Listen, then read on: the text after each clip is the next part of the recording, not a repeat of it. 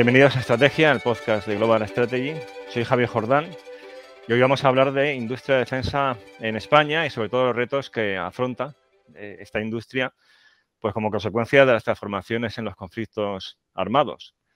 Y para ello tenemos con nosotros a Cristian Villanueva, que es el director de la revista Ejércitos. Muy buenas, Cristian, bienvenido. Buenos días, Javier. Muchas gracias por pensar en mí. Pues yo creo que es una, invitación obligada si hablamos de industria de defensa, porque eres una de las personas que más sabe del tema, que la conoce de una forma más, más próxima, que al mismo tiempo está fuera de la industria de defensa, con lo cual pues tienes una mirada más neutra y, que has hablado y escrito mucho sobre, sobre el tema. Yo tengo que decir que me enganché al podcast de Por Tierra, Mar y Aire por el especial que hiciste con ellos sobre, los, sobre la, serie Submarinos S80, que es magistral. Eh, sí, bueno, mucha gente me lo ha dicho estos días precisamente en FeinDev y la verdad es que mm, por mucha extensión que tuviese el podcast nos quedamos bastante cortos. O sea, estoy seguro de que más adelante habrá, habrá otra edición. Muy bien. Pues bueno, Cristian, tú eres el director de la revista Ejércitos. Si quieres, eh, ¿nos puedes contar un poco la historia de esa publicación? Bueno, es una historia bastante complicada. En realidad, Ejércitos empieza en 2009, cuando yo dejo las Fuerzas Armadas. Y por entonces todavía era una publicación eh, gratuita y en PDF. Lo que pasa que éramos, eh, por decirlo suavemente, bastante más cañeros que ahora. Y precisamente a raíz de algunos artículos sobre la industria de defensa, sobre la venta de carros de combate Leopardo 12 Arabia Saudita, que luego nunca se llevó a efecto y demás, eh, pues al final recibimos tantas presiones y se convirtió aquella situación en tan agobiante que para algo que hacíamos eh, de forma gratuita no, no merecía la pena seguir. Así que lo dejamos un tiempo y luego volvimos ya en 2016 con web nueva, más adelante con la revista en papel y desde mayo de 2019 con formato totalmente digital. Al final, eh, por la extensión de nuestros artículos, que generalmente pasan todos de las 6.000 palabras, y el apoyo que necesitan en forma de vídeos, gráficos y demás, el papel era muy mal soporte para lo que queríamos hacer. Así que nos decidimos por el formato digital y ahí estamos desde entonces intentando hacer eh, pues alta difusión, o sea, medio camino entre lo que hacéis eh, vosotros en Global Strategy y lo que serían pues revistas y armas de, consumo. Es una pasada de publicación. La verdad es que yo creo que no hay nada parecido en, España ¿eh? sobre y, en, habla hispana. O sea, porque es que es una información de enorme calidad sobre temas militares. Luego, mm, yo la verdad es que no recuerdo haber leído los artículos de la, vuestra, primera generación, pero si dices que eran cañeros y ahora no tanto, pues... eran, eran cañeros en el sentido de... Eh, bueno, también éramos más jóvenes, evidentemente vas cambiando con el tiempo, vas madurando, vas viendo las cosas desde otros puntos de vista pero no nos cortábamos a la hora de dar ciertas informaciones. Por ejemplo, cuando tuvimos la exclusiva, eso, de la venta de los leopardos, que estaba implicada Santa Bárbara, Navantia, etcétera, era un contrato global de alrededor de 3.000 millones de euros de haberse firmado, eh, fuimos adelante con todo, lo que fue una estupidez. quiero decir, eh, está muy bien recordarlo como algo bonito, como que hicimos eh, algo que era importante y todo eso, pero lo cierto es que se, abortó un contrato que por mucho que tuviese eh, partes bastante, pues no sé cómo decirlo, polémicas, porque se habló incluso de transferir algunos de los carros en servicio con el ejército como adelanto, de fabricar carros sin que estuviese atada la licencia que haría falta por parte de Rheinmetall, etcétera, a aún así eh, reconozco que hubiese venido mejor que ese contrato saliese adelante por la propia industria española de defensa. Sí, pero bueno, que, que lo que publicas ahora mismo tampoco, eh, en este sentido, sois políticamente correctos. O sea, y lo digo en el buen sentido, es decir, que, no os casáis con nadie porque es lo que hay que hacer. O sea, como, como periodismo, ahí sois muy, muy honestos. O sea, que es una publicación en ese sentido que da muchísima información. Sí, precisamente, a ver, eh, quizá la virtud es que no somos periodistas, o sea, no hay ni un solo periodista en plantilla. lo que hacemos, intentamos ser lo más técnicos posible, eh, también lo más sinceros, y tenemos la fortuna de vivir de suscriptores, es decir, eh, por más que pueda haber anunciantes, no vivimos de los anunciantes, entonces eso nos da una libertad que ninguna otra publicación tiene. Sí, es que, o sea, insisto, es que es un trabajo fenomenal el que hacéis. Y además ahí vais combinando cosas, eh, pues, más bien doctrinales y de estrategia, o sea, cosas que también tratamos de, publicar en Global Strategy. Pues estoy pensando, por ejemplo, en los artículos de Will Pulido sobre estrategia nuclear o sobre la, batalla multidominio. Y luego ya cosas más de, del hierro, pero entrando ahí de, lleno y con, con, vamos, con muchísimos detalles. O sea, que es muy instructiva. Sí, a ver, esto es un empeño personal. Eh, yo estudié ciencias políticas en la Universidad del País Vasco.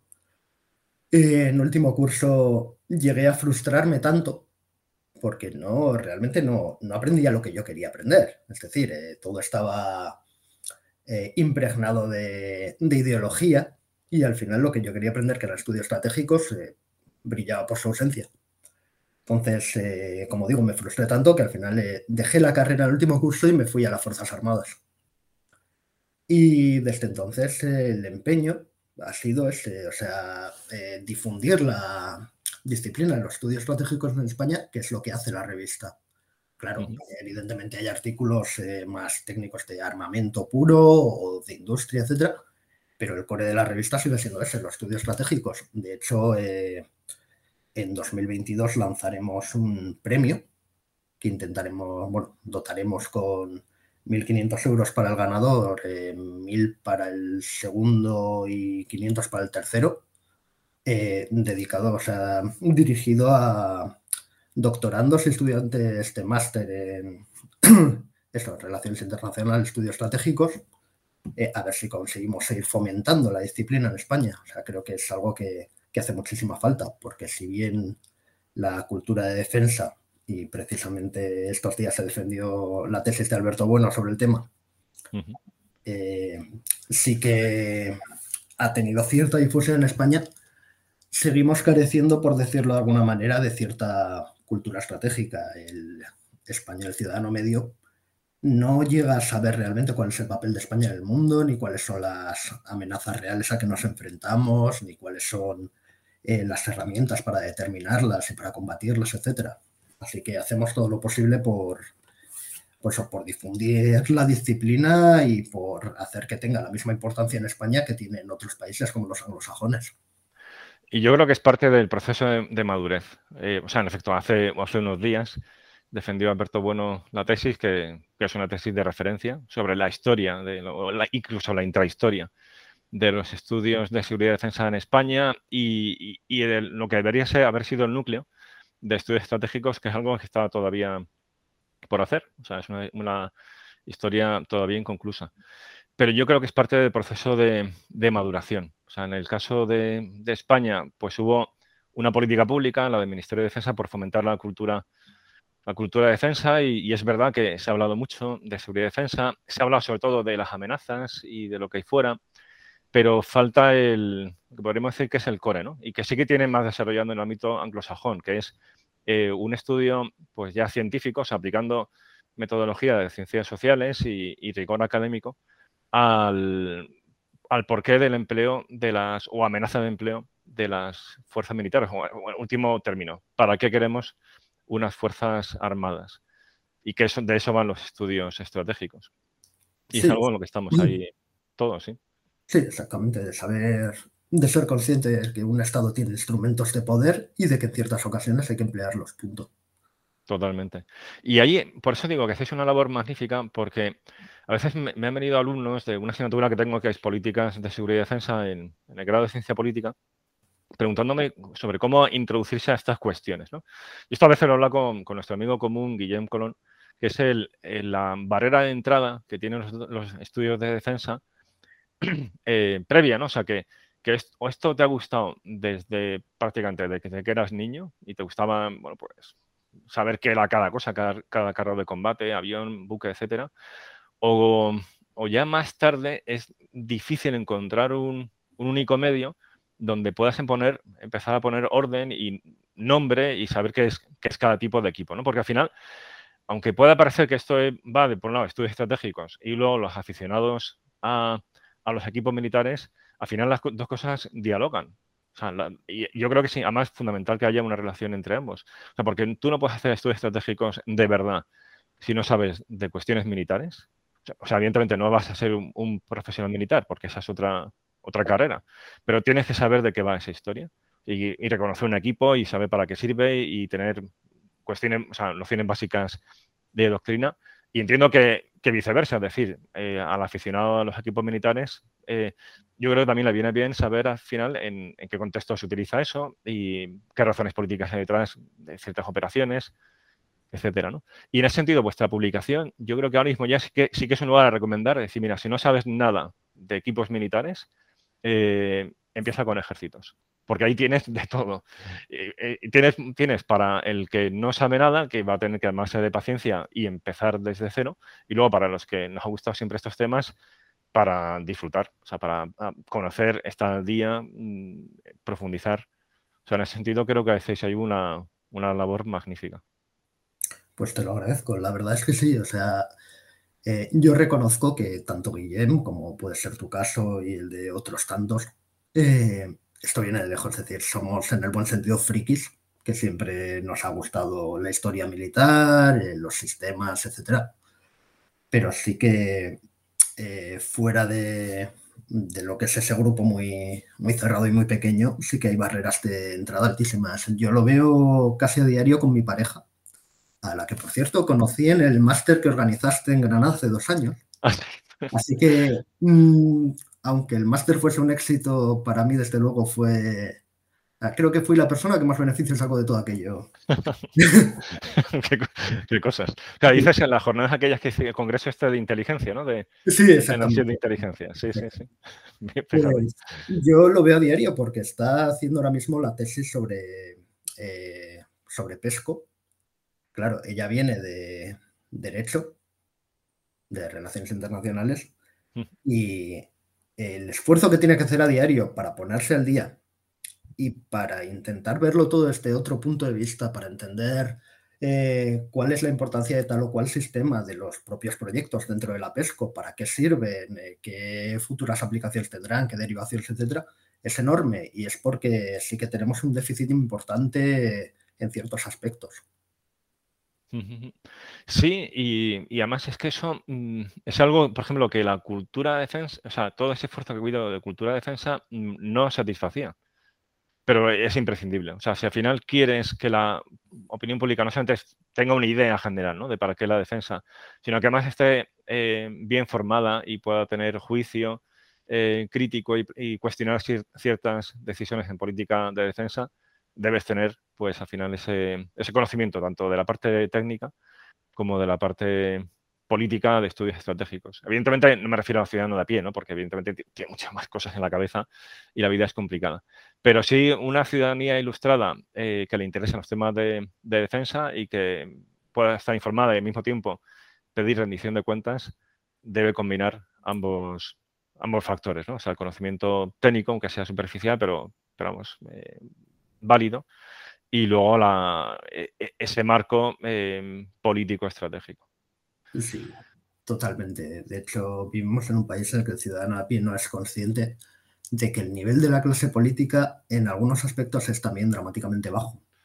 Veíamos hace un par de días en Reino Unido eh, cómo el eh, portavoz de defensa conservador eh, preguntabas acerca de una serie de cuestiones eh, al propio Boris Johnson con un nivel técnico bastante alto y además exigiendo eh, pues taquígrafos, algo que en España sería impensable. Este es el país en el que eh, una portavoz de defensa, un grupo parlamentario,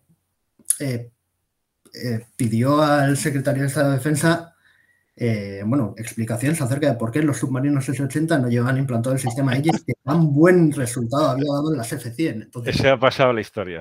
Claro, sí, sí, esto es para pasar la historia, desde luego, pero es una muestra bastante clara de cuál es el nivel real.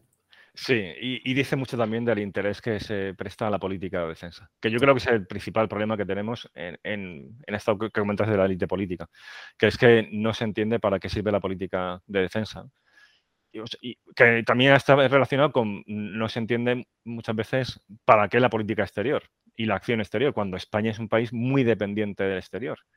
Entonces, ahí hay una, pues una disociación entre nuestra dependencia y luego nuestro interés por influir que, es grave. O sea, eso es un gap que hay que cerrar porque, porque va en contra de la realidad. Y, queramos o no, al final la realidad se va a imponer. Y si, nos si descuidamos el interior, perdón, el exterior, esa atención a lo que ocurre fuera de nuestras fronteras sin querer influir sobre ello, pues tarde o temprano lo pagaremos. Totalmente. Y además que en otros casos resultaría incluso eh, comprensible. Es decir, eh, un país, yo qué sé, Bolivia o Zambia o países que están en medio de su continente con cierta estabilidad, etcétera, pues bueno, mira, tendrán relaciones con sus vecinos, pero tampoco el flujo mundial de nada pasa por sus costas la parecido. Pero cualquiera que mire un mapa y mire la posición de España, ah, se da cuenta de que intuitivamente, o sea, es, es estratégica per se. Es decir, eh, controlamos Gibraltar, el acceso al Mediterráneo, todas las rutas comerciales desde el norte de Europa. Ah, no hace falta saber para intuir viendo el mapa que, que realmente tenemos una posición que implica responsabilidades y que implica compromisos. Así es, una, una auténtica encrucijada. Y, o sea, entre dos continentes y la diferencia que existe entre ellos. Y luego lo que comentas de la línea de comunicación, pues esencial, ¿no? Y luego la, la, zona económica exclusiva, que es un millón de kilómetros cuadrados, o sea, el doble de la península y unas aguas fundamentales, en todos los sentidos, o sea, desde las que vienen de, desde el norte, como las que pasan por el estrecho, las que vienen desde Canarias, y todo eso es responsabilidad nuestra.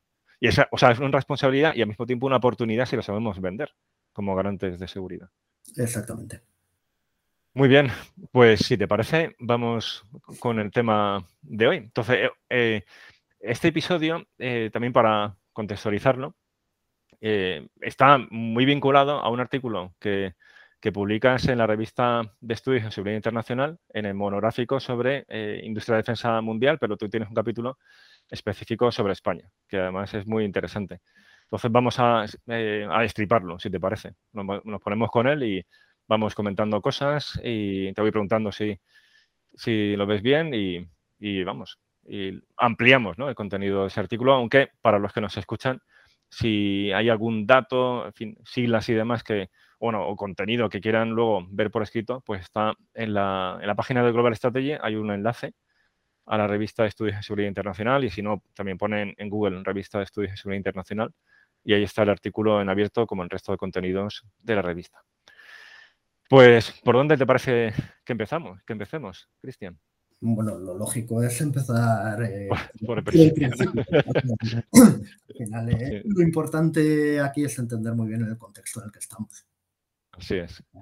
Sí, porque no es un, o sea, tu artículo no es eh, sobre un estado de la cuestión de la industria de defensa en España, sino sobre los retos que vienen a la industria de defensa en España a partir del contexto estratégico, que guarda bastante relación con lo que estamos comentando ahora mismo. O sea, que al final no somos una pieza aislada en el mundo, sino que dependemos de ese entorno y lo mismo le pasa a la industria de defensa española.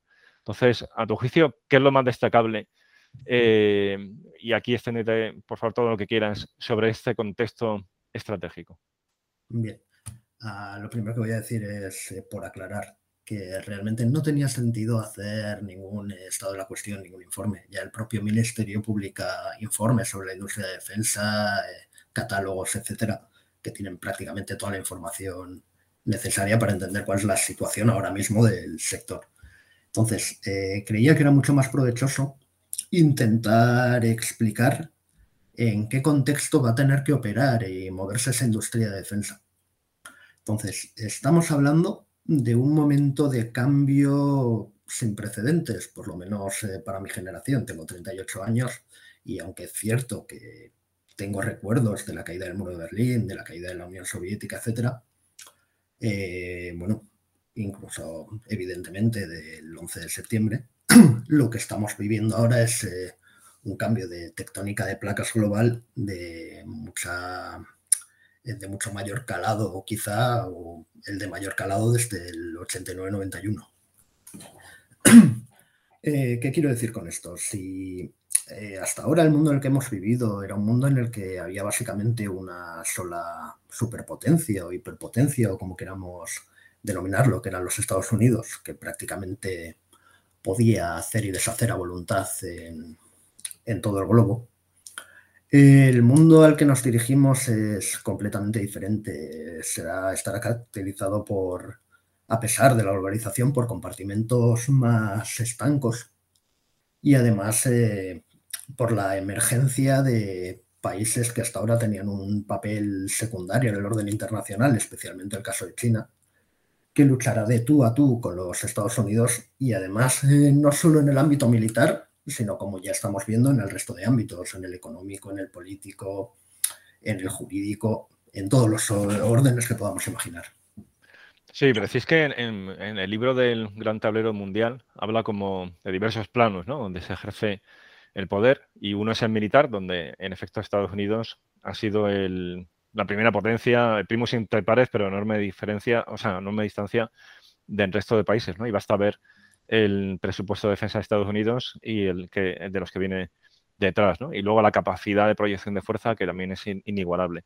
Y luego hay otros eh, otros tableros, ¿no? Pues eh, económico, político, diplomático, donde a lo mejor en algunos casos pues, puede estar más, más disputado, pero sí, como señalas, cada vez vemos que, cada vez vemos, ¿no? Pues que, que esto se está eh, fragmentando, ese poder, ¿no? O sea, que están apareciendo nuevas eh, potencias con sus respectivas esferas de influencia, y la más clara, ciertamente, es China, en Asia Pacífico.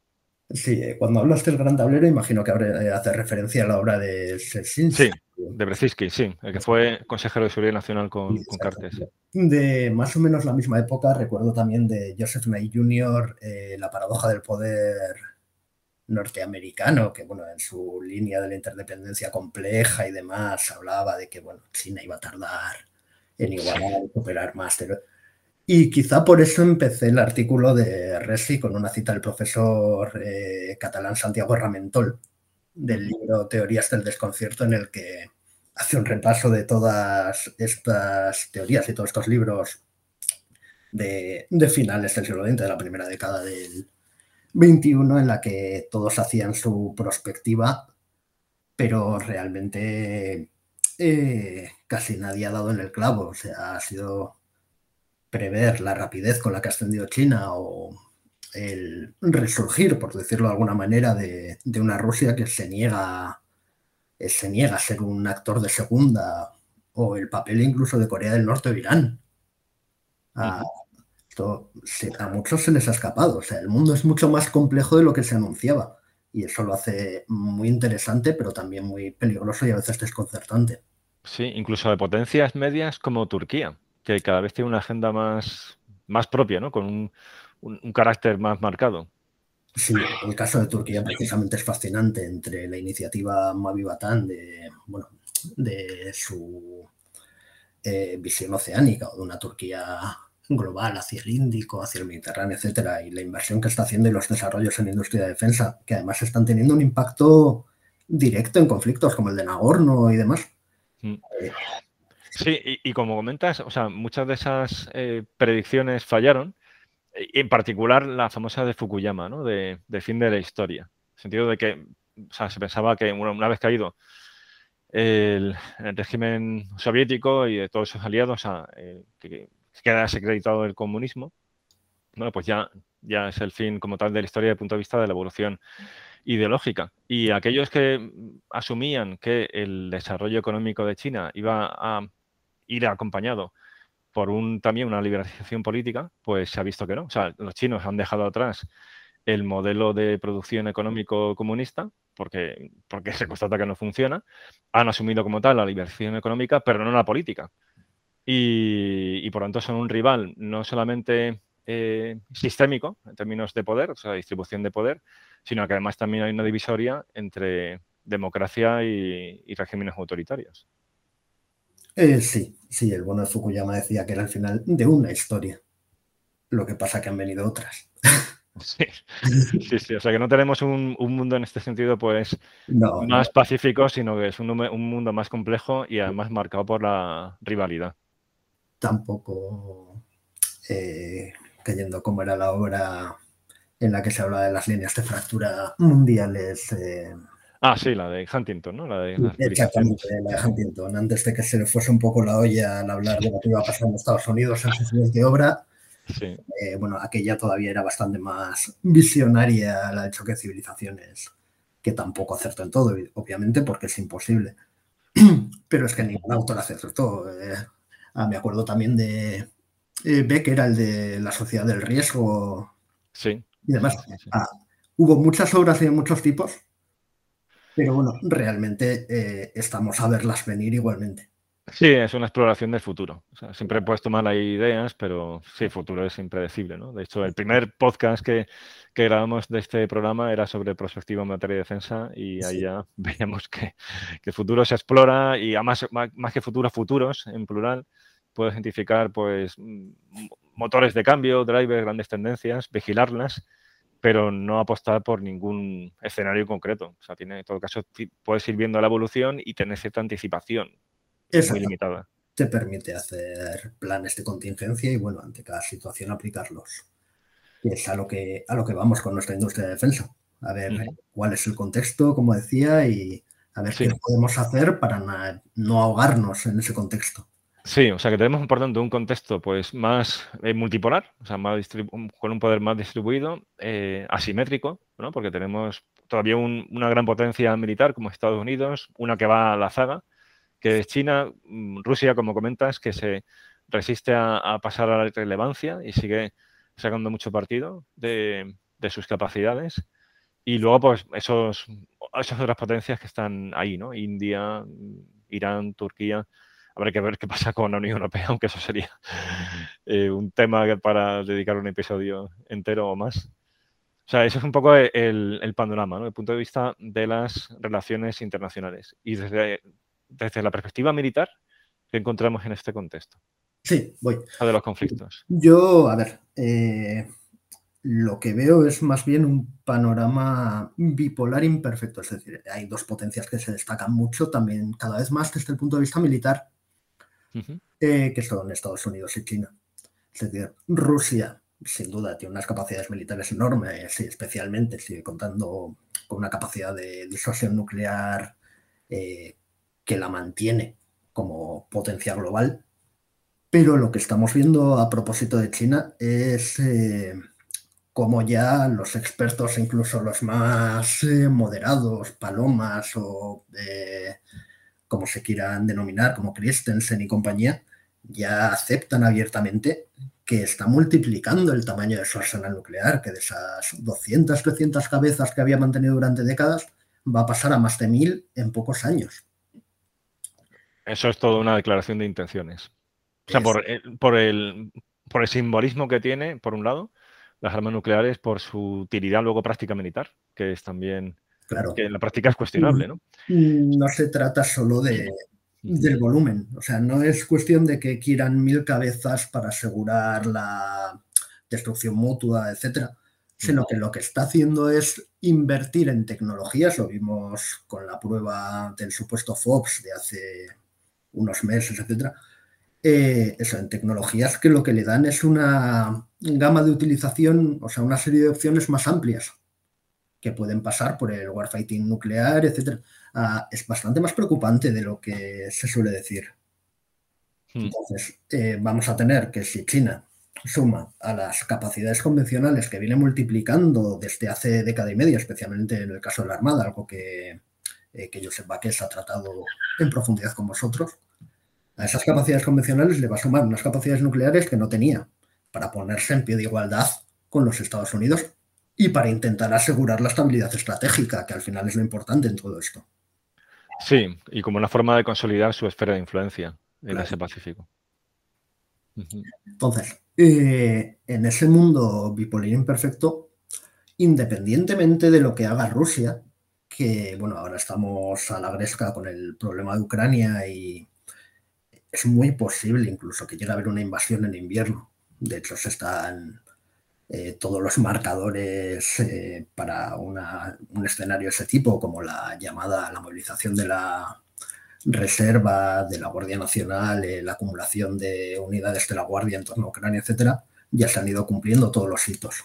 Entonces, la situación es bastante preocupante, pero independientemente de lo que haga Rusia, que pivotará entre unos y otros, por mucho que ahora le veamos tener muy buena relación con China, Ese es un buen punto, porque si uno mira el mapa, geopolíticamente no tiene mucho sentido esa relación entre China y, Rusia. Lo que pasa es que ambos, ambos son conscientes también de, esa contradicción y, yo creo que ahí China hace todo lo que puede por mantener pegada, mantenerse pegada con, con Rusia. Claro, a ver, Rusia en su propia eh, estrategia de defensa y demás en todos sus documentos habla de la multipolaridad, que es lo que le interesa. O sea, Rusia no quiere un mundo en el que la OTAN eh, o Estados Unidos sea el único hegemón. Entonces, ahora le toca aliarse con China. Cuando China se convierta en un peligro, como lo ha sido históricamente para Rusia, pues evidentemente irá orbitando hacia Occidente.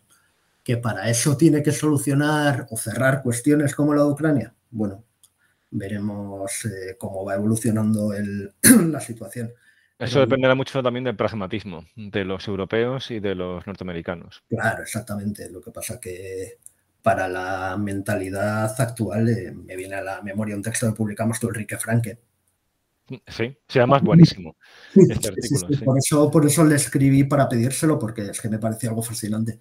Para la mentalidad de las generaciones actuales, eh, ver el mundo en términos de pues eso, como en tiempos de Churchill, escribiéndose en una servilleta el 90% de Grecia para mí.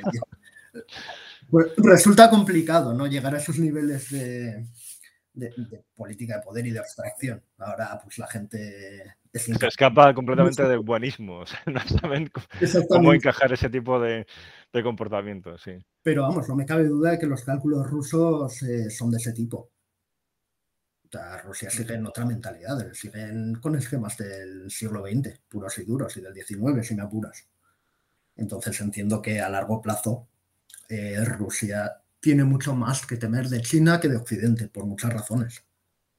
Sí, tanto por la, enorme frontera que tiene con, Siberia y luego el hecho de que China es que se, está metiendo ya en su patio trasero, que es Asia Central, con el Belt and Road. En Asia Central, con la nueva ruta de la seda, tenemos todo el problema de la cuenca del Amur, de la diferencia de población entre el lado chino y el lado ruso. Eh, China se está denominando, autodenominando a sí misma como una potencia ártica o con intereses árticos. Eso, siendo ruso, es algo que debería quitarte el sueño, porque si uno ve lo que hay entre medias, entre, o sea, lo que hay entre China y el Ártico, pues es una alusión muy directa. Entonces, eh, como decía, al final vamos hacia un mundo en el que hay dos grandes potencias y varias, eh, varios otros actores como Rusia, la Unión Europea o lo que quede de ella, porque veremos la evolución, eh, eso, Brasil, India, etcétera, que pueden inclinar la balanza, por ejemplo, con acuerdos como la cuadrilateral o como el AUKUS, pero que al final lo determinante sigue siendo lo que hagan los dos actores principales y como esos dos actores principales están enfrentados en muchos terrenos y uno de ellos, quizá más importante, es el militar, todo apunta a que las inversiones se van a seguir multiplicando. A que esos incrementos del 5-10% en los presupuestos de defensa anuales que estamos viendo en los últimos años van a seguir adelante. Sí, yo ahí la verdad es que a veces me pregunto eh, cuánto hay también de profecía autocumplida sobre todo mirando a Estados Unidos. Porque así como en España somos mm, muy, muy eh, delicados ¿no? a la hora de poner nombre y apellidos a las amenazas, que es algo que generalmente no hacemos ni se nos ocurre, en el caso de Estados Unidos es el polo opuesto. O sea, ellos en sus em, ejercicios, en, las declaraciones públicas y demás, em, son muy explícitos en sus menciones a, a Rusia y a China. Es algo que me llama mucho la atención. Y entonces, en el caso de China, no sé hasta qué punto se está generando una... O sea, es evidente que hay una carrera de armamentos, pero una carrera de armamentos que esto puede al final conducir a un conflicto armado, mm, porque es que se cree el, marco eh, mental que, inevitablemente pues lleva, puede llevar a él. A ver, eh, de eso hablaba eh, Graham Allison, a la trampa de Tucídides bueno. Sí, sí, que él, dice, bueno, vamos a intentar, intentar evitarlo porque la, historia de estas transiciones de poder generalmente acaba mal y aquí se está dando una de ellas y, se está y parece que vamos en esa dirección y busca vías alternativas, ¿no? lo que plantea en el último capítulo, pero que se está generando como, hablando coloquialmente, mala sangre entre unos Muy mala sangre y de hecho bueno, eh, los estadounidenses en 2014 con la tercera estrategia de compensación y cuando más o menos se vio eh, que era insostenible ya con eh, todas las iniciativas de innovación, conceptos como la guerra mosaico, etcétera, etcétera, etcétera, apuntan directamente a China, no apuntan a nadie más. Es decir, no necesitan todo ese entramado de innovaciones y de desarrollos doctrinales novedosos y demás para imponerse ni a Rusia ni a nadie parecido. Sin embargo, eh, ya que hablamos de perspectiva, bueno, he leído artículos bastante interesantes que dicen lo contrario, que aquí el problema no es la trampa de Tucídides, no es que Estados Unidos tenga miedo de que China pueda sobrepasarle, sino precisamente todo lo contrario. ¿Cómo puede eh, actuar una China que quizá haya llegado ya a su límite de crecimiento en algunos aspectos? una China que, como sus vecinos ya perciben como una amenaza clara, esté en la línea de lo que decía eh, Kennedy en eh, la auge y caída de las grandes potencias, era. Sí, sí, sí Paul Kennedy. Sí, eso sí. Lo que pasa es que ese libro tiene el problema de que él mm, preveía también el, agotamiento de Estados Unidos y, se publicó un año, uno o dos años antes del fin de la Guerra Fría ¿no? y de la caída del bloque soviético. bueno, independientemente del fallo puntual, o sea, la tesis de fondo Sí, tiene. el poder emergente genera alianzas en su contra que tienden a equilibrarlo. Parece que con China se está produciendo. De hecho, todo el interés chino es intentar romper eh, los lazos de Estados Unidos con países como Japón, Corea del Sur, etcétera. Eso, pues eh, haciendo mellas sobre la disuasión extendida o poniendo en cuestión eh, si realmente Estados Unidos, llegado el caso, sería capaz de defenderlos, etcétera. Es una maniobra de contrapeso de, manual y uno de los casos más claros es el de Vietnam-Estados Unidos. Es que el régimen de Vietnam es el mismo que derrotó a los norteamericanos en los años 70. Y ahora mismo tiene una relación cordial con ellos, incluso militar, precisamente por esto, para contrapesar a China. Que cada vez va a ir a más. Sí, sí, sí, sí. porque además es que los vietnamitas son víctimas directa de las ambiciones territoriales chinas en el mar. Claro, entonces, como decía, hay autores que sostienen que aquí el verdadero peligro es una China que se ve acorralada, que ve que nunca va a poder llegar a ser el hegemón, porque de hecho en sus planes, en el plan chino 2025, en los planes tecnológicos, etcétera, eh, dicen a las claras lo de superar a Estados Unidos. Entonces, una China que nunca llegue a donde quiere estar puede ser mucho más impredecible y peligrosa que una China que sea hegemónica. Sí, ahí hay un, en efecto, hay un, elemento que es el nacionalismo que es muy peligroso y que muchas veces no calculamos. a veces descartamos la posibilidad de conflicto porque eh, al final no beneficia a nadie, o sea, no es racional esa conducta. Pero es que la historia está llena de, errores de cálculo, de, pasiones que se imponen a la razón o simplemente de, estupidez. y es algo que, que, hay que tener ahí presentes. De hecho, los autores bueno, ponían el ejemplo clásico de Japón cuando ataca Pearl Harbor un Japón acorralado, un Japón que se veía sin petróleo a meses vista y mm, totalmente. no iba a poder eh, ser lo que los Japón, bueno, lo que los dirigentes japoneses esperaban de Japón. Sí, sí, sí. Ese es, un, es un buen ejemplo. Volviendo sobre la cuestión, eh, si el escenario se va confirmando y vamos hacia un mundo bipolar imperfecto, etcétera, lo que decía, las inversiones cada vez van a ser mayores. Y esto nos lleva a una cuestión eh, bastante compleja, que es el tema de las revoluciones militares, que también habéis tratado, el tema de la innovación, etcétera. Si todo este volumen de dinero eh, se dirige hacia innovación, como están haciendo los Estados Unidos, lo que es posible es que degenere o en nuevas revoluciones en sus asuntos militares o, como parece, en una revolución militar en toda, en toda regla protagonizada por la inteligencia artificial. Sí, o sea, en este caso eh, yo creo que sí que existen las mimbres para una auténtica revolución, porque a veces se abusa el término revolución en asuntos militares e incluso en la, historia a veces eh, determinadas innovaciones como el propio submarino eh, se califican de revolución y claro, así al final prácticamente todo acaba siendo una revolución. Y a veces sí que hay revoluciones en la historia, pero son más bien excepcionales. Y, en este caso, sin embargo, yo creo que sí que está bien traído el término, porque hay muchos elementos, como comentas, el de la inteligencia artificial, eh, robótica, conectividad, que, vamos, que genera una infraestructura para un cambio en, efectividad de las Fuerzas Armadas de órdenes de magnitud, que es lo propio de una revolución. Eh, sí, bueno, y aparte, precisamente el que más ha tratado en España el tema es Guillem, Guillem con los dos libros, tanto la tesis doctoral como... Eh, Así es.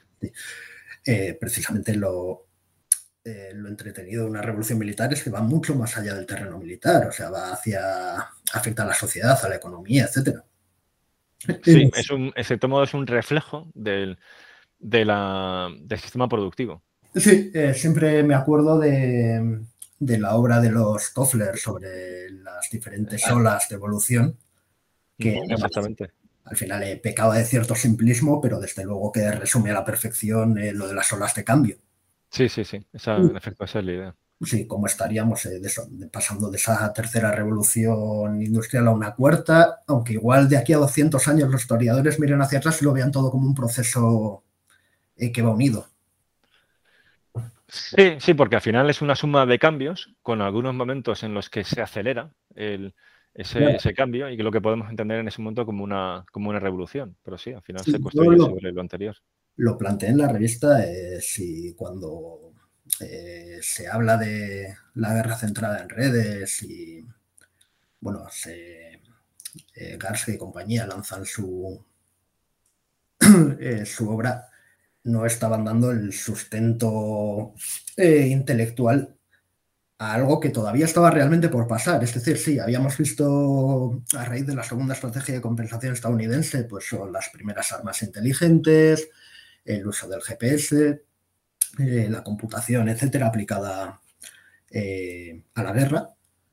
Pero en realidad no era más que el principio de una nueva forma de hacer la guerra basada en el uso intensivo de la información y realmente los frutos los empezamos a ver ahora, cuando podemos computar volúmenes de datos y transmitirlos mucho mayores. Sí, yo creo que eh, sí, en efecto. Eh, o sea, yo creo que es, sí, es una de las obras eh, seminales, ¿no? Como suele decirse, uno de los fundamentos de esta nueva revolución, esa idea de la guerra en red, no aludiendo exclusivamente a la cuestión de los ciber, sino la red como, o sea, el ver a la fuerza como una, un entramado de nodos conectados entre sí y que lo que eh, le da la auténtica efectividad no es tanto la capacidad de cada uno de ellos, sino la actuación eh, sumada o sea, y coordinada de todos ellos. Sí, de hecho, el próximo 7 de diciembre, muy buena fecha para los que le gusten la historia militar, sí. Eh, sale publicado por Catarata un libro de, Will Pulido, de Guillermo Pulido. Sí, sí, sí. Ahí, Aprovecho para mandar ánimos porque lo tenemos ingresado ahora mismo. Vaya. Ah, sí. Eh, y es precisamente centrado en la, en la guerra mosaico. Y en eso, en la batalla multidominio y la guerra mosaico, el futuro de la guerra, en el que eh, habla sobre cómo vamos a, o sea, lo que va a suponer pasar de estar centrados en las plataformas a estar centrados realmente en la red, de pasar de la kill chain a la kill web, eh, todos los cambios doctrinales que supone, pero también eh, cambios eh, tecnológicos en los propios sistemas, etcétera, todas las combinaciones que va a permitir, cómo cambia la forma de hacer la guerra. Y realmente, o sea, lo que se aprecia desde la distancia, si intentas verlo con cierta perspectiva, es que es algo diferente. la guerra, perdona, en cierta manera, eh, como venimos haciéndolo desde la Segunda Guerra Mundial en muchos aspectos. Muchas cosas no han cambiado. O sea, un comandante que luchase, eh, yo qué sé, en el frente del Este en 1944 reconocería muchas de las cosas que hacemos. Pero de aquí a 20 años seguramente ninguna. En efecto, sí, hay, sí, o sea, si vamos ya al nivel táctico, hay muchas cosas eh, de combate de infantería o de carros de combate que no ha cambiado eh, drásticamente. Y, luego me parece eh, súper interesante lo que comentas porque esto que, o sea, esta idea de la, guerra en red ya estaba, o sea, aparte del, libro de Arquila y, y Ronfeld, de la Rand Corporation, ya estaba en, en esa literatura que hubo de la RMA de los años 90 lo que pasa es que la tecnología todavía no estaba madura. Es como un director de cine que tiene una gran idea, pero que todavía la tecnología, el CGI, no le permite hacer esa película. Y ahora ya sí que puede. Y lo estamos viendo con muchas superproducciones. Y yo creo que eso en el ámbito militar eh, ya empieza a estar la tecnología madura como para mm, poner en marcha programas al momento en esa, en esa dirección. La cuestión es luego ya el, desarrollo doctrinal y cambio, cambio orgánico, etcétera, que, es otra, otra historia, ¿no? Pero, pero sí, desde el punto de vista tecnológico creo que estamos ya en, encarrilados en ese sentido.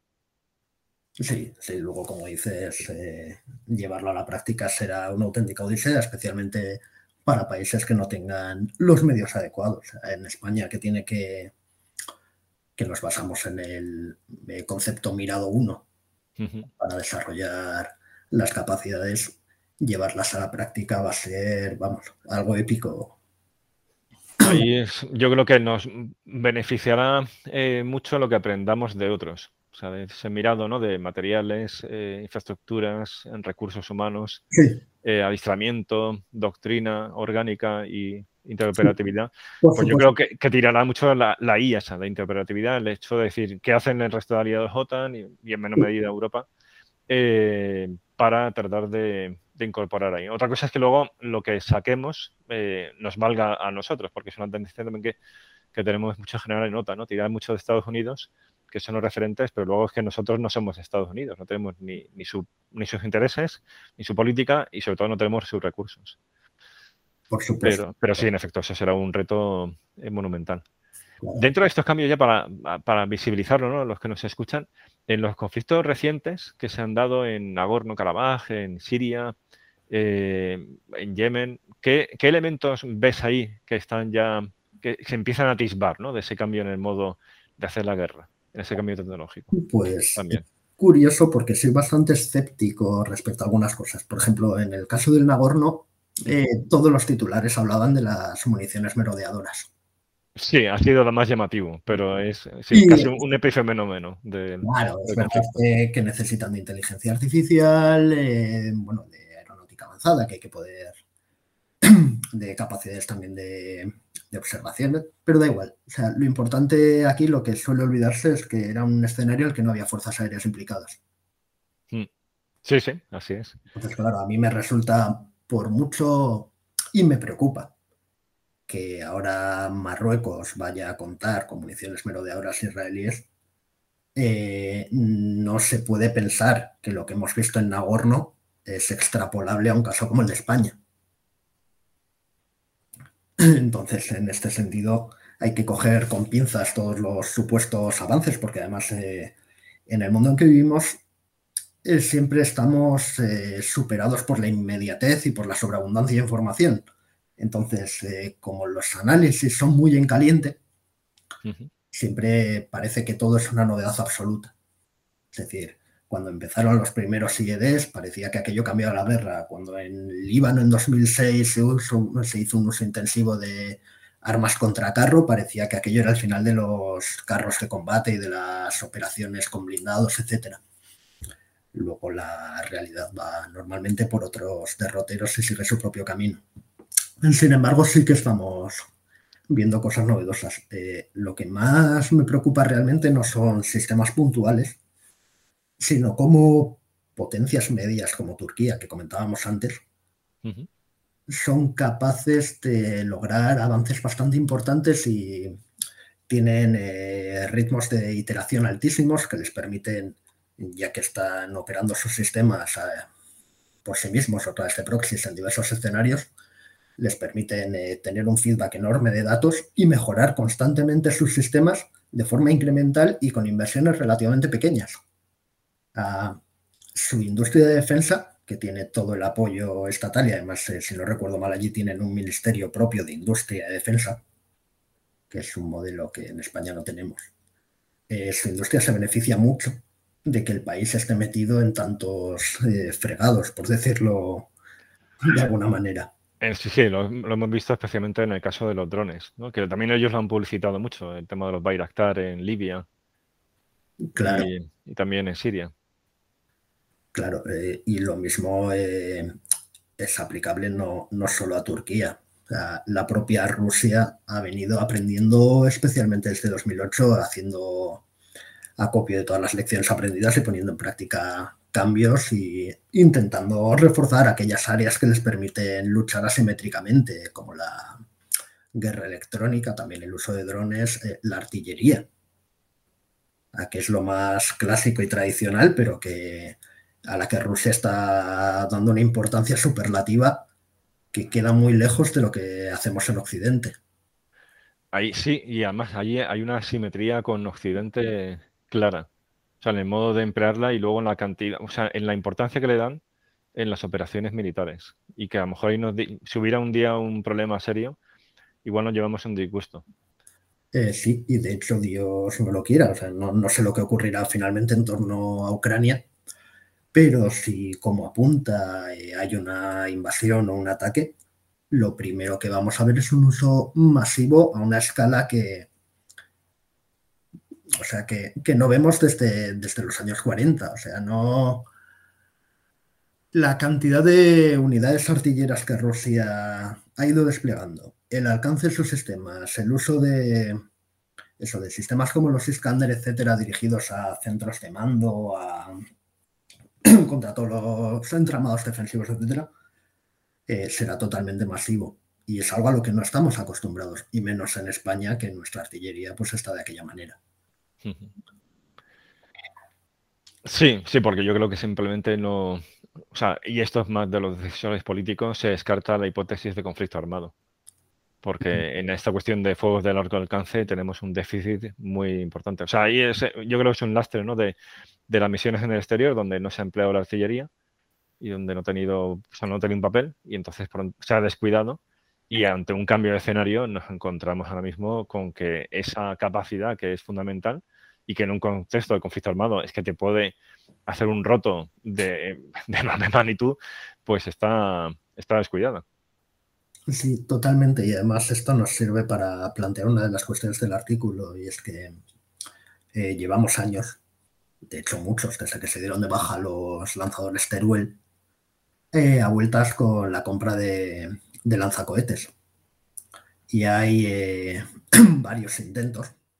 Hay quien defiende que, que deben ser estadounidenses, que deben ser brasileños, israelíes, hay eh, consorcios o por lo menos alianzas empresariales en España que tiran por uno u otro lado intentando eh, hacerse con partes del futuro contrato, si se lleva efecto, etcétera, etcétera, etcétera. Pero lo que revela esto es una falta de cintura enorme.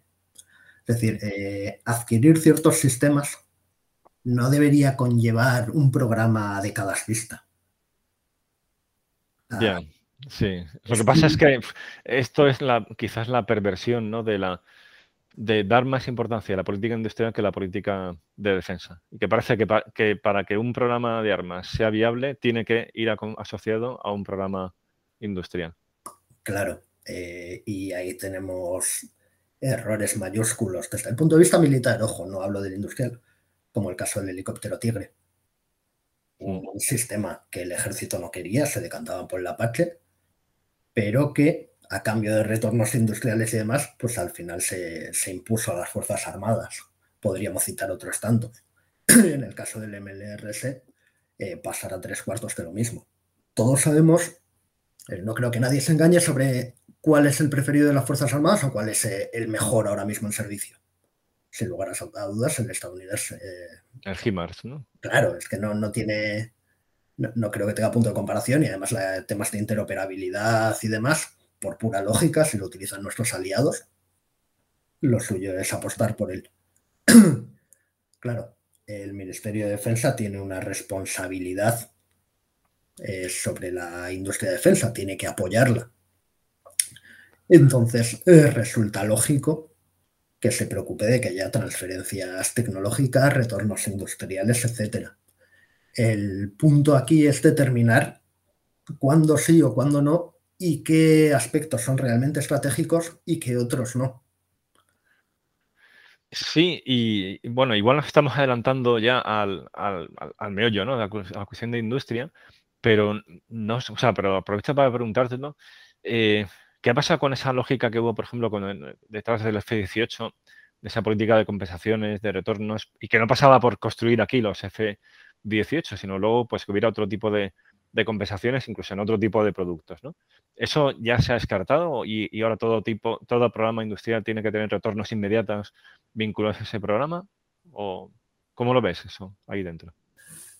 A ver, yo cuando hablo con empresas y puedo hablar tranquilamente con 50, 70 empresas al año o con militares y demás, eh, creo que está tan asumido ya el hecho de que tiene que estar fabricado en España que nadie se plantea eh, programas como el FACA, o sea, renovar cosas así. El ejemplo claro ahora lo tendríamos con el F-35. Hmm. pero, pero, lo que tú dices es que eso te quita una, o sea, te quita muchísima flexibilidad. Claro. O sea, al final te lleva una, una ratonera en esa situación, una, una, trampa estratégica que, en la que tú mismo te acabas, o sea, acabas creando y cayendo en ella.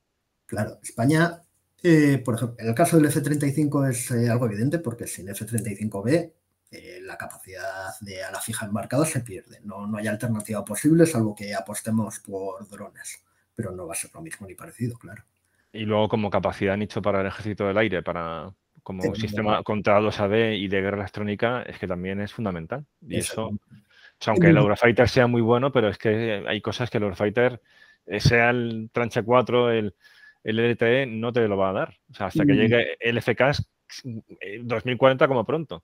Claro, ahí tienes un vacío de capacidades que incluso para el ejército de aire también sería necesario.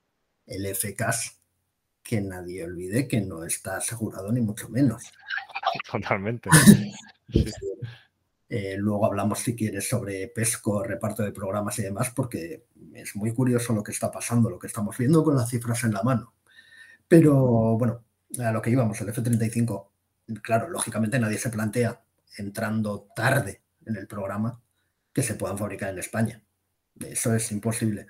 Sin embargo, eh, sí que hay alternativas. Con el F-18 lo vimos. O sea, los retornos industriales y los beneficios para nuestra industria de defensa no tienen por qué estar directamente relacionados con el propio F-35. Se pueden dar, eso, exportando a otros países eh, a través de contratos facilitados por los propios Estados Unidos o se puede dar eh, en forma de cesiones tecnológicas. Hay mil maneras y además es que es algo que tienen que negociar los políticos. Es decir, eh, que no, o sea, el único límite es la imaginación pero hay mil maneras de conseguir esos retornos y de conseguir alimentar a nuestra industria de defensa, incluso aunque no fabriquen una sola tuerca del F-35, suponiendo que lleve tuercas. Entonces, eh, somos nosotros los que luchamos, por decirlo de alguna manera, con una mano atada a la espalda. Nos limitamos a nosotros mismos eh, intentando eh, aplicar una serie de mantras que igual no son lo más beneficioso. A la industria hay que mantenerla, sí, por supuesto, y mucho más de lo que hacemos. ¿A ¿Las empresas necesitan el apoyo del ministerio? Claro, por supuesto. Lo que no podemos es eh, seguir permitiendo que, que malvivan o que no puedan competir porque la cantidad de financiación es eh, tan pequeña que lo único que hacemos es perder eh, perder terreno frente a los competidores. Eh, sin embargo, esto no tiene por qué hacerse regando con programas públicos a veces innecesarios a esa industria. Hay formas más inteligentes de manejar el dinero. Sí, entonces estábamos hablando por un poco volver al tema de, esos cambios en el, entorno y ya en concreto en los conflictos. Estábamos con la cuestión de los fuegos de largo alcance por parte de Rusia eh, ¿Algo más que quieras ahí eh, comentar de, esos cambios en, las operaciones militares, en la propia tecnología, o pasamos ya, ya de lleno a la industria de defensa? Como, como quieras. No, a ver, eh, como decía, aquí lo que preocupante no son cambios específicos, o sea, no es, bueno, hay temas que trato en el artículo, como la revolución militar de los pobres o como los cambios que se han visto en Siria, Libia, Yemen. No, aquí lo importante es el contexto general, es decir, es tener muy claro que los próximos años cada vez las grandes potencias van a dedicar más dinero a defensa y que eso lo único que puede hacer es que industrias pequeñas como la española, eh, que luego hablaremos sobre el tamaño de nuestras empresas, etcétera, etcétera, etcétera, se queden cada vez más rezagadas, porque nunca van a tener los recursos necesarios como para competir en igualdad de condiciones con los gigantes. O sea, una Lockheed Martin que eh, por sí misma factura más, varias veces más que toda la industria de defensa en España junta pues ya me dirás cómo podemos competir con eso. Es imposible. Entonces, hay que ver qué podemos hacer para que la industria española sobreviva e incluso se especialice o no pierda comba en sectores que para nosotros son estratégicos, como el naval, por ejemplo. Y bueno, no, sé por dónde quieres seguir o si quieres... Sí, no, pues, pues lo que acabas de plantear me parece, eh, o sea, ya una, una, buena forma de continuar. O sea, tenemos ese, ese desafío, es decir, tenemos estos cambios a nivel eh, político estratégico en el ámbito mundial, o sea, de, una mayor eh, rivalidad entre grandes potencias, sobre todo en torno a dos, a dos grandes potencias, Estados Unidos y China, un aumento del gasto militar y también de la innovación tecnológica y, luego también un cambio en el modo de, realizarse las operaciones militares que va más allá de esa rivalidad eh, bipolar y que estamos viendo en conflictos en, áreas cercanas a España, como puede ser, por ejemplo, el de, el de Libia. Entonces, eh, yo creo que la pregunta que planteas es muy pertinente, que es decir, eh, ante, este contexto, ¿cuál podría ser la estrategia de industria española para, por un lado, sobrevivir de entrada y luego pues poder competir con, posibilidades ante estos desafíos? Sí, mira, lo primero, un par de cifras así, gráficas rápidas. Eh, ponía el ejemplo de Lockheed Martin, que es la empresa del sector de la defensa más grande del mundo ahora mismo, seguida muy de cerca por Raytheon. En 2020 facturó eh, en defensa, solo en defensa, 62.500 eh, millones de dólares para que nos hagamos una idea, toda la industria española de defensa, todas las empresas eh, sumadas, facturaron alrededor de 6.500 millones de euros, unas nueve, veces menos si traducimos a dólares, que una sola empresa estadounidense. Sí, es bastante esclarecedor, sí. El dato es, pero es que si profundizamos un poco más eh, la cifra española no es real. Es decir, de todo lo que facturó la industria de defensa española, una parte enorme la facturó Airbus. Y luego ya las demás. Es decir, que no, eh, para que nos hagamos la idea, sumando eh, Airbus Military eso, y Airbus Defense, suman el 60 y pico por ciento de toda la facturación del sector de la defensa en España. Entonces lo que tenemos es un sector que está totalmente desproporcionado porque la siguiente empresa en la lista, que es Navantia, que es pública, pertenece a la SEPI, eh, facturó el 11,2. Y luego ya Indra, que también es semipública, el 4,8 y luego ya General Dynamics eh, Santa Bárbara el 3,3. De ahí hacia atrás, pues ya cada vez menos y menos y menos. Eh, la décima empresa que más ha facturado en España, con el 0,5% fue Escribano. Ya pasamos a, y ya pasamos a, directamente a pymes, ¿no? A partir de ahí. Mm, básicamente sí. O sea, ya muchas de las empresas, pues se me ocurren eh, empresas como Instalaza, que son conocidas porque fabrican eh, sistemas punteros en lo suyo, en realidad son empresas muy pequeñitas.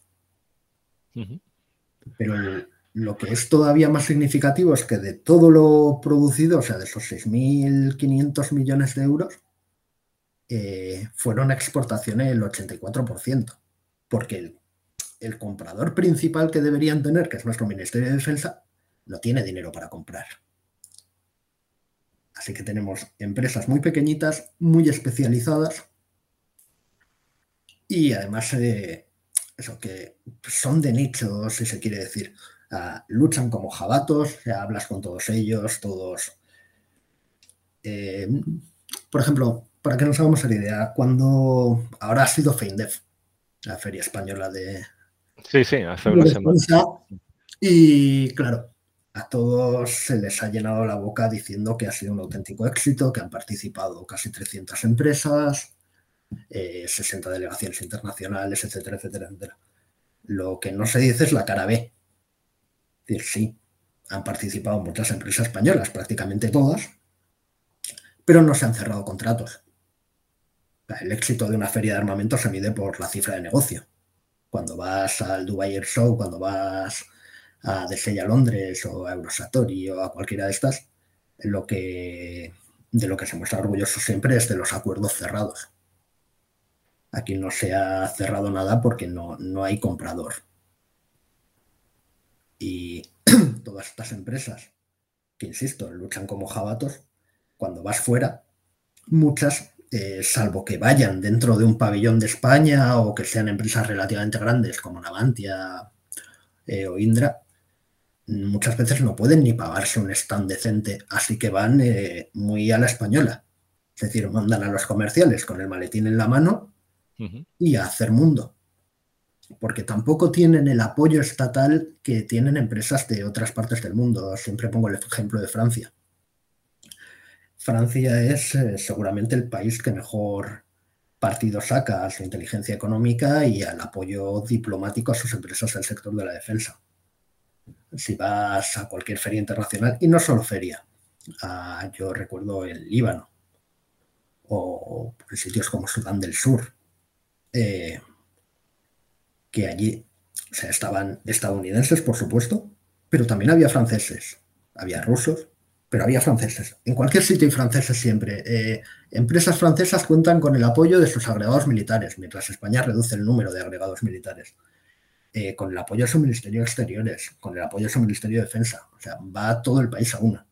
Nuestras empresas pues se tienen que buscar la vida de otra forma. De hecho, lo que me sorprende es que tengamos tantas y estén tan vivas eh, viendo cuál es eh, el apoyo real que reciben.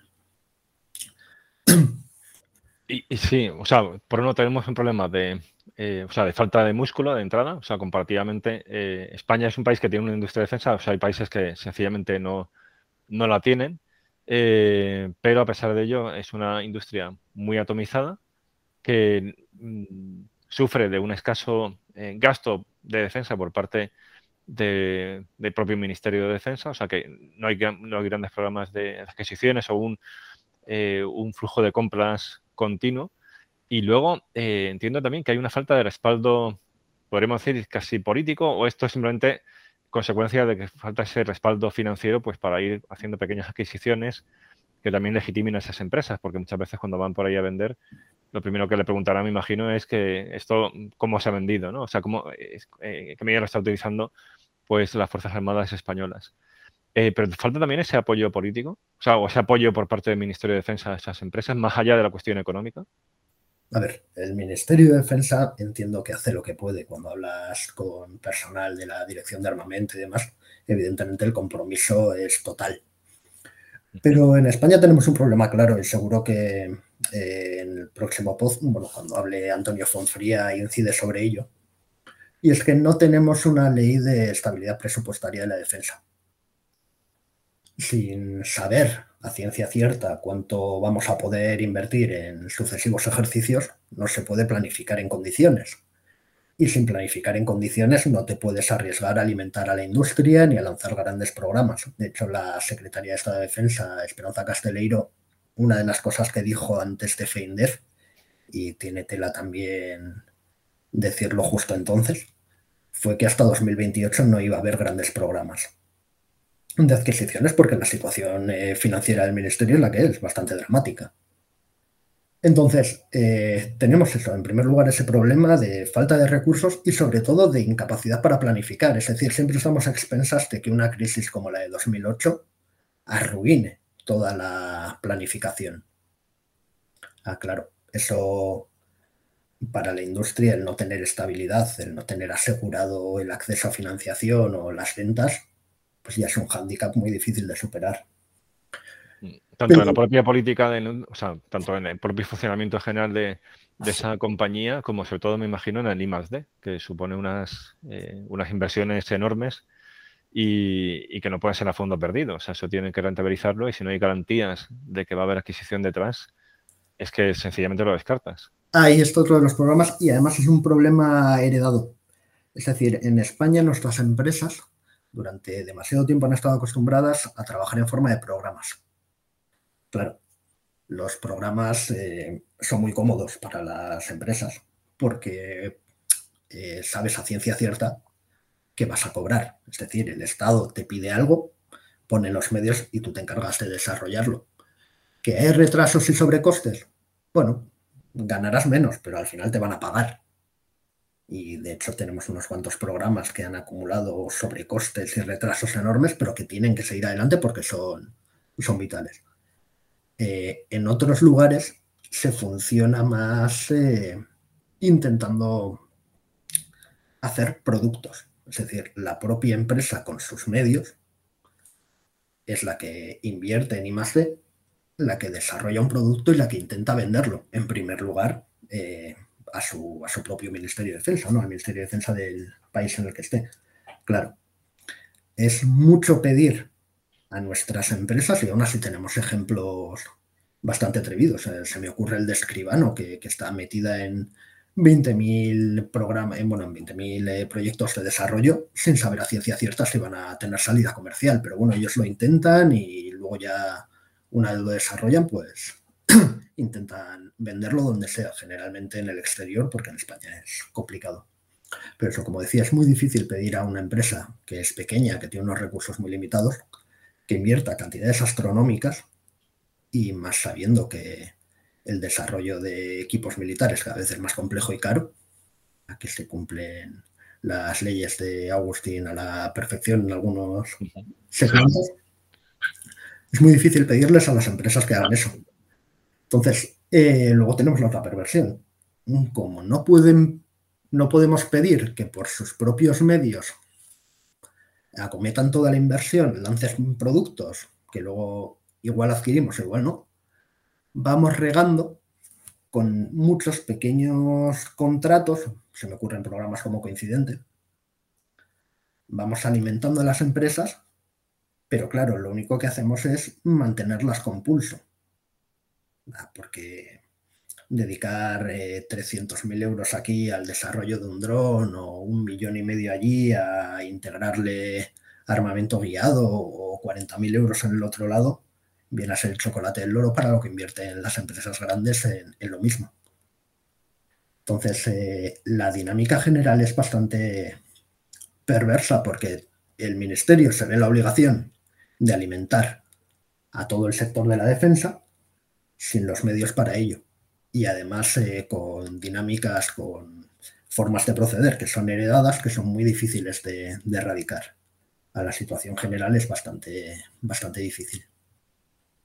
Sí, volviendo a, la cuestión esta mm, del ministerio, o sea, que ya, ya has respondido en, parte, eh, ¿cómo es la relación entre los agregados militares y, la industria de defensa? O sea, hay una hay sinergias en ese sentido, porque por alguna experiencia personal que he tenido de, participar así en foros académicos, pero bueno, que eran organizados por, concretamente en Perú, ¿no? O bien por la Fuerza Aérea o por la Marina de Guerra de ese país, eh, me llama mucho la atención la actitud de los agregados, sobre todo navales, eh, francés y italiano, que estaban allí, que muy, muy en plan comercial. No sé si, eso es extrapolable a otros, a otros lugares del mundo, es decir, que esa actitud está ahí muy presente eh, en estos, por ejemplo, estos países vecinos, y también en qué medida los españoles esto lo tienen incorporado y hay una relación en ese sentido fluida. Mm, vale, me toca aquí. Bueno, me llevaré un par de tirones de orejas después, pero. Bueno, sin compromiso, o sea que. no, no, no, no, no. quieres pasamos a otra cuestión. No, no, no, para nada. Si es que además es un tema, un tema importantísimo y, no se nos suele hacer caso.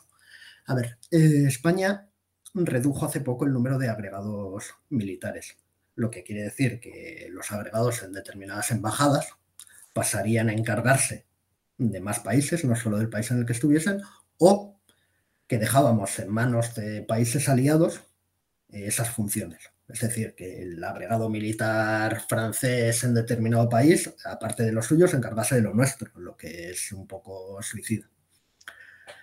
Eh, ¿Qué pasa? Que no le damos importancia y la muestra de ello está en el tipo de perfil que elegimos muchas veces como agregado militar. Eh, ahora, voy a generalizar, quiero decir, por supuesto, hay casos muy valiosos, pero en términos generales suelen ser, por ejemplo, coroneles y es una especie de, retiro dorado. Es decir, eh, pasan los últimos años hasta el pase a la reserva en destinos en los que se cobra relativamente bien, las responsabilidades son pocas y no tienen, eh, no hacen la función que deberían hacer, que, a ver, evidentemente un agregado militar tiene muchas funciones, son diplomáticas, de inteligencia, etcétera, etcétera, etcétera, pero una de ellas clarísima es la comercial.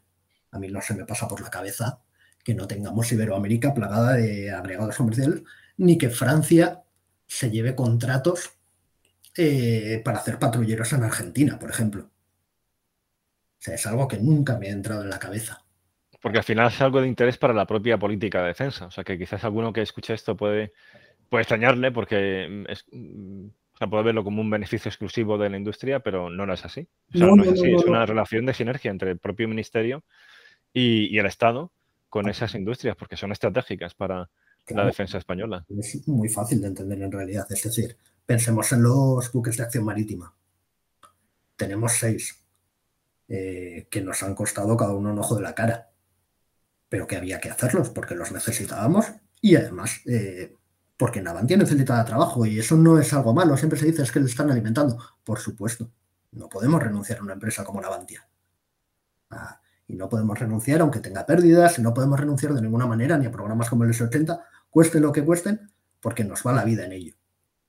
Entonces, si en lugar de los seis que España ha contratado y los que seguramente termine por contratar más adelante, aunque sean ya en forma de, eh, de, las corbetas, ¿no? Sí, patrullero europeo, como se, del EPC o como se quiera, hubiésemos conseguido vender otra media docena en Iberoamérica o en Oriente Medio, donde sea, evidentemente eh, el coste unitario se hubiese reducido y les hubiésemos podido traspasar a ellos, trasladar a ellos los costes de desarrollo, etcétera, etcétera.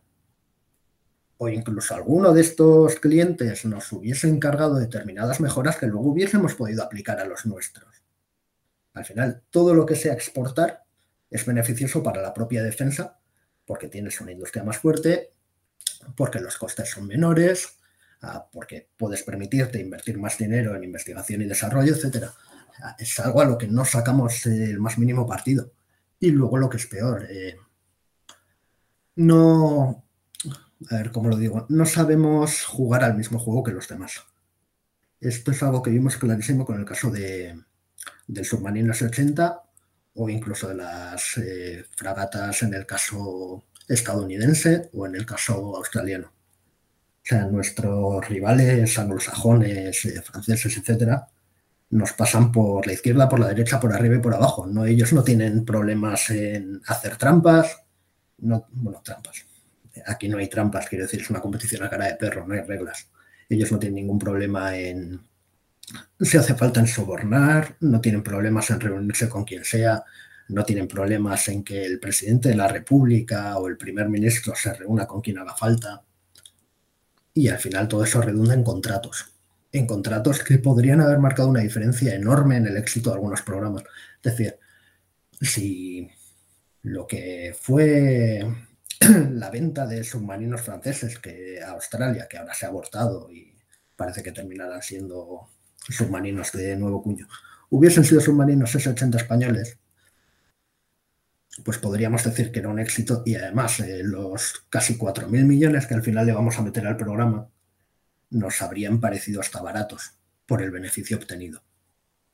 Como no, somos, como no somos capaces de imponernos ni de recurrir a las mismas altimañas que los demás, pues al final nos toca pagarnos a nosotros solos los programas y no ser tan ambiciosos. Al final vamos perdiendo terreno.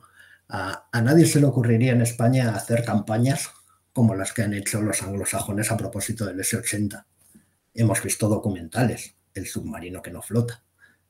Y que a veces algunos sectores de nuestra prensa le han hecho el juego, o lo que pasó con la fragata eh, Noruega. Por supuesto. un periódico de gran tirada y que todos tenemos en la cabeza, creo. Nos encanta tirar tipo de juegos. Sí, por supuesto. Hay además eh, determinantes porque, claro, luego todo esto llega a los compradores australianos, a los compradores llega a muchos sitios, o sea, ya se encargan ellos de difundirlo. Entonces, eh, en todo eso, la labor de los agregados militares es fundamental, porque son hombres sobre el terreno. Eh, además, por el rango que suelen tener, Es decir, ya tienen una experiencia, ya tienen una formación, eh, tienen una serie de contactos, etcétera, que deberían explotar, pero vamos, de forma intensiva. Sin embargo, no es lo que estamos haciendo con ellos. no gastamos en diplomacia de defensa. Y sin diplomacia de defensa, al final la industria de defensa se resiente. Es quizá uno de los puntos que más, donde más margen de mejora tenemos de cara a los próximos años y siempre teniendo en cuenta que lo fundamental, que sería destinar mucho más dinero a defensa, no lo vamos a hacer. Sí, o sea, yo creo que con esto tenemos ya un diagnóstico claro. O sea, por un lado, hay un problema de, falta de tamaño, ¿no? Como tal, de, la industria de defensa, falta de inversión en ella, luego de, atomización, de, como consecuencia de estos dos factores, de falta de inversión en I +D, y luego de, también eh, vinculado a esto, pues una la ausencia de una ley de programación de defensa que dé cierta previsibilidad a las inversiones que vayan a hacer las empresas y, que les anima a, pues a invertir más en I +D, el, desarrollo de productos. Y luego, eh, pues está falta todavía quizás de, sincronía entre la diplomacia de defensa y, la industria de defensa. Entonces, con esta visión de, conjunto, ¿cuáles te parece que deben ser las líneas de futuro para adaptarse a estos cambios en el entorno? Bien, eh, a ver, si partimos de la base de que lo del dinero no va a ser, es decir, que no vamos a destinar mucho más a defensa, lo del 2% que recomienda la OTAN respecto al Producto Interior Bruto nos va a seguir quedando lejos siempre. Eh, lo que nos queda es mm, algo de lo que ya estamos viendo. Por una parte, Europa. Es decir, eh, España es uno de los países más activos eh, en la PESCO, la Cooperación Estructurada Permanente en Materia de Defensa de la Unión Europea. De hecho, participamos en 28 de los 60 proyectos y lideramos 4. Para eso con nuestros presupuestos, para hacernos a la idea, Alemania, que ahora mismo ha vuelto a superar a Francia, así que es quien más gasta en el, bueno, quien más invierte en defensa en el continente, eh, apenas participa en 21. Pues ese es un dato. Sí. O sea, España 28 y los alemanes 21. Sí, sí, de hecho, Italia que también eh, duplica nuestro presupuesto, eh, participa en 30. Ah, y Países Bajos, que no nos van tan a la zaga, o Polonia, andan de 12, 13 proyectos.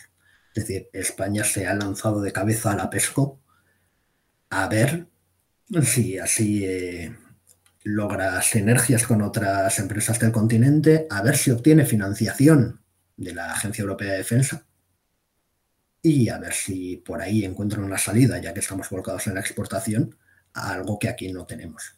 Es decir, necesitan dinero de donde sea. Y ahí cuando hablas de España, ¿te refieres únicamente a esas grandes empresas que, antes señalabas de Airbus, eh, Navantia, General Dynamics, Indra? ¿O también eh, van entrando esas otras pymes mm, en, en la PESCO? Aquí tenemos, y bueno, no puedo dar muchos datos, primero porque, eh, como decía al principio, mi pareja está realizando la tesis sobre el tema. Entonces hay datos que yo tengo, pero que tampoco puedo. Claro. Pero bueno, lo primero es hay una falta de transparencia enorme, tanto en nuestro Ministerio de Defensa como en las instituciones europeas. Es decir, no sabemos realmente qué empresas participan en cada proyecto. Es, eh, es información reservada. Entonces, eh, con pase de seguridad sí que te la pueden proporcionar, pero no, se puede difundir públicamente. Lo que es una soberana estupidez, porque... Eso, es, muy, eso es muy llamativo, la verdad. Saber qué empresa participa no me dice, o sea, me da un dato importante, pues, eh, para saber cómo está nuestra industria de defensa, etcétera, pero no, no, no creo que afecte a la seguridad del programa. Pero bueno, tampoco sabemos eh, qué fondos específicos, con qué fondos se dota cada programa, ni quién provee todos esos fondos. Es decir, sabemos hasta cuánta financiación pueden optar de la Agencia Europea de Defensa, etcétera, etcétera, pero no sabemos las cifras reales de cada proyecto. Así que la falta de transparencia es bastante importante. Eh, respecto a lo que preguntabas, sí, por supuesto, las empresas grandes como Navantia, Indra, etcétera, se lanzan a participar. Es lógico Además, eh, hay proyectos claros como la futura Corbeta, etcétera. Pero las más pequeñas también están entrando fuerte. Ahí tenemos el caso de Tecnobit, Escribano, etcétera. Cada vez son más las empresas españolas que se están lanzando a Europa, encontrando allí o intentando encontrar una salida para lo que aquí no, no tienen. Ah, y eso nos lleva, pues claro, la gracia de la PESCO es que para cada proyecto en realidad se, forma una suerte de alianza o consorcio entre países y entre las empresas eh, que entran por parte de cada país. Nos lleva a la segunda parte. Eh, lo que estamos viendo, lo que están haciendo las empresas españolas, y lo, eh, lo, comentaba hace unos días o semanas en Infodefensa el capitán de navío Romero de Paula, es formar cada vez más consorcios.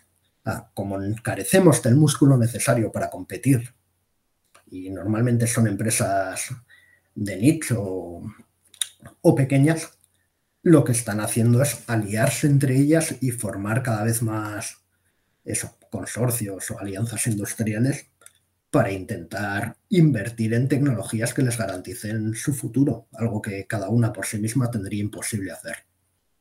Al final eh, creo que es la solución más sensata, dejar, ir dejando poco, poco, eh, poco a poco de lado las rivalidades tradicionales entre ciertas empresas en España, y algunas han sido como para escribir libros.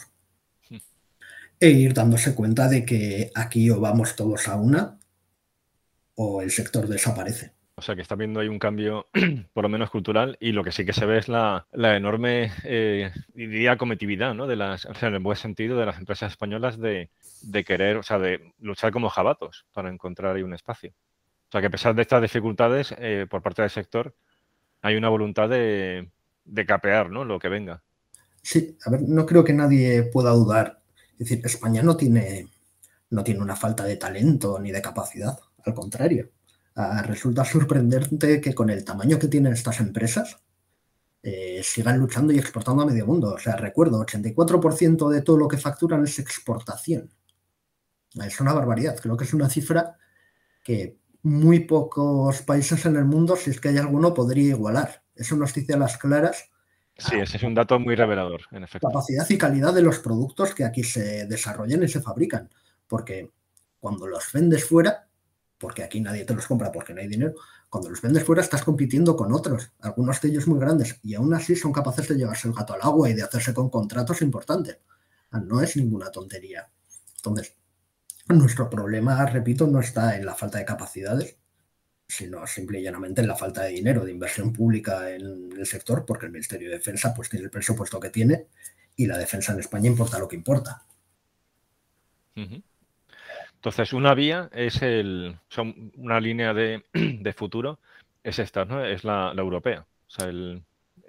y luego el coligarse entre diversas empresas españolas y asumo también con, con otras empresas europeas. Esta pues sería una, línea de futuro, ¿no? Sí, eso es. ¿Qué, otras vías eh, así atisbas? Sí, decimos, la primera, eh, lanzarse a Europa, es decir, eh, intentar buscar sinergias con socios europeos participando en programas pesca, etcétera. La segunda, formar consorcios y demás dentro del propio sector en España para intentar, aunque no, no haya fusiones, es decir, no se creen empresas más grandes, sí que cuando van a luchar por un contrato en el exterior o a desarrollar un producto, lo que sea, eh, sí que se logren sinergias. Es decir, que en la práctica sí que sea una empresa, un consorcio algo más grande que las propias empresas por separado. Luego hay márgenes de mejora en otros aspectos. Por ejemplo, la relación entre la industria de defensa y la universidad en España todavía no es todo lo fuerte que debería ser. En otros países es llamativo. El ejemplo claro es Estados Unidos eh, es llamativa la cantidad de dinero público y de dinero de las empresas que va para la universidad y que tiene como destino desarrollos relacionados con la defensa. Aquí en España hay alguna cátedra, por ejemplo, Navantia tiene cátedras dedicadas de donde salen algunos de sus ingenieros.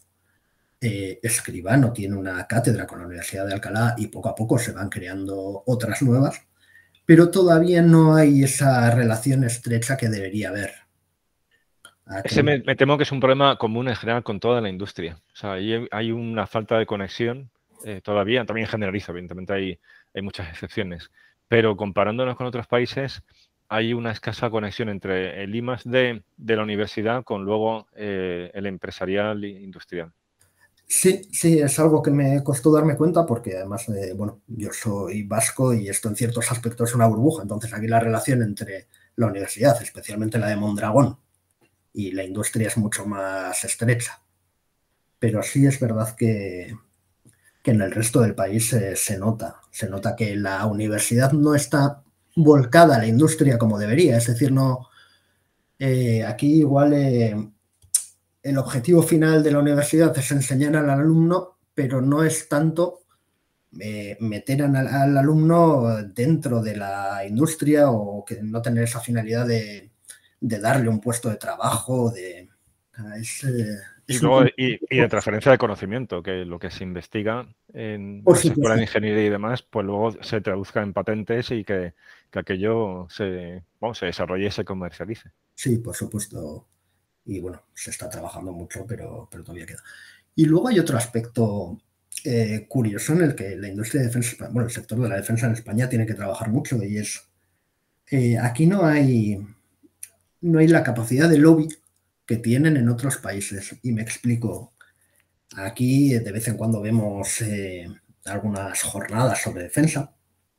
Eh, hace poco Tecnovit organizó junto al economista unos desayunos en los que participaron varios dirigentes pues, de Navantia, de la propia Tecnovit, etc. Eh, eso, son como jornadas informativas, se debaten temas relacionados con la defensa, etc. Pero aquí no existe esa relación entre la industria de defensa y el poder político. O sea, no hay esa capacidad de sentar al poder político en una silla y explicarle a las claras cuáles son las necesidades del sector. Y no solo eso, sino cuáles son las amenazas para el país, por qué la industria de defensa es importante, cuál es su capacidad de arrastre respecto a otros sectores o cuál es su participación en el I global o explicarle algo tan sencillo como que los desarrollos de la industria de defensa, por definición, son tecnológicamente punteros. A que no estamos hablando, con todo el respeto, de, diseñar un arado nuevo, sino de tecnologías que son el estado del arte, eh, cada uno en su sector. Y es algo que no te da prácticamente ninguna otra industria.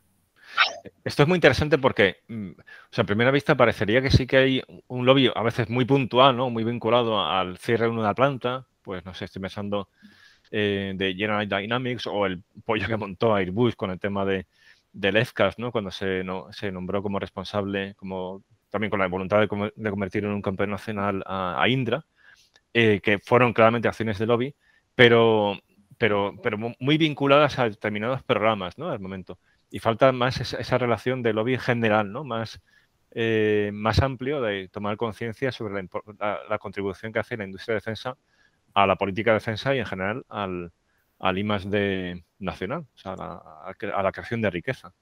Claro, hemos visto acciones de lobby, en primer lugar de los sindicatos, pero eso no tiene nada que ver con lobby de, intereses de la industria de defensa, sino con intereses concretos, por ejemplo. Eh, Muy particulares. Para que se asigne un contrato pues, de un buque de acción marítima para que el astillero de Cádiz o el que sea tenga carga de trabajo.